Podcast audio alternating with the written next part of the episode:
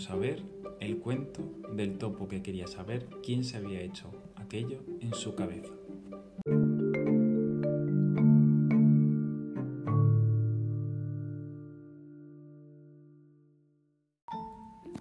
Todo empezó cuando un día el topo asomó la cabeza por su agujero para ver si ya había salido el sol.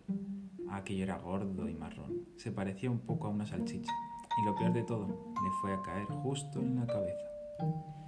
¡Qué ordinariez! chilló el topo. ¿Se puede saber quién se ha hecho esto en mi cabeza? Pero era tan corto de vista que no pudo descubrir a nadie. ¿Has sido tú la que se ha hecho esto en mi cabeza? preguntó a la paloma que volaba por allí en aquel momento. ¿Yo? Ni hablar. Yo eso lo hago así, contestó la paloma. Y plas, un goterón húmedo y blancuzo se estrelló en el suelo, justo al lado del topo, y le salpicó la pata derecha. ¿Has sido tú el que se ha hecho esto en mi cabeza? preguntó al caballo, que pacía en el prado. ¿Yo? Ni hablar. Yo eso lo hago así, contestó el caballo. Y pof, pof, cinco boñigas grandes y redondas cayeron pesadamente, casi, rozando al topo, que se quedó muy impresionado. ¿Has sido tú la que se ha hecho esto en mi cabeza? preguntó la liebre. Yo, ni hablar. Yo eso lo hago así, contestó la liebre. Y ratatatata, quince balines redondos silbaron en los oídos del topo, que tuvo que dar un salto arriesgado para que no le alcanzaran. ¿Has sido tú la que se ha hecho esto en mi cabeza? preguntó a la cabra, que que acababa de despertarse de un sueño agradable. ¿Yo? Ni hablar. Yo eso lo hago así, contestó la cabra. Y tac, toc, tac, un montón de pelotillas de color bombón rodaron por la hierba. Al topo casi le gustaron. ¿Has sido tú la que se ha hecho esto en mi cabeza? preguntó a la vaca, que estaba siempre rumiando. ¿Yo? Ni hablar. Yo eso lo hago así, contestó la vaca.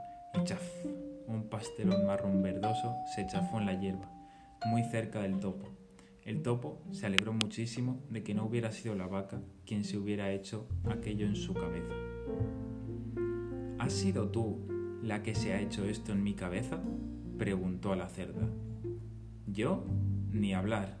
Yo eso lo hago así, contestó la cerda. Y flop, una masa pequeña, oscura y blandita, cayó en la hierba. El topo se tapó la nariz. ¿Habéis sido vosotros los que os habéis hecho esto en mi ca... Fue a preguntar de nuevo, pero cuando se acercó vio que se trataba de dos moscas negras y gordas. Estaban comiendo. Por fin, por fin alguien que me podrá ayudar, pensó el topo. ¿Sabéis quién se ha hecho esto en mi cabeza? preguntó muy deprisa. Espera un poco. Zumbaron las moscas y al cabo de un rato contestaron. Está claro, ha sido un perro.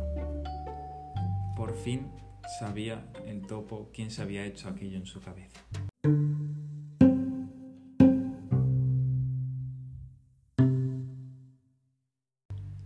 Hermenegildo, el perro del carnicero.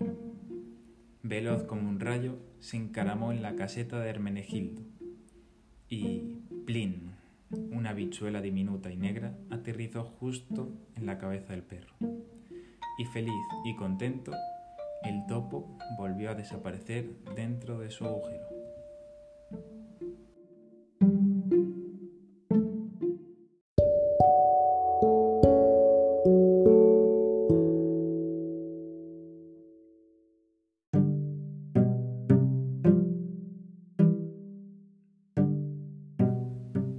Y, colorín colorado, este cuento se ha acabado.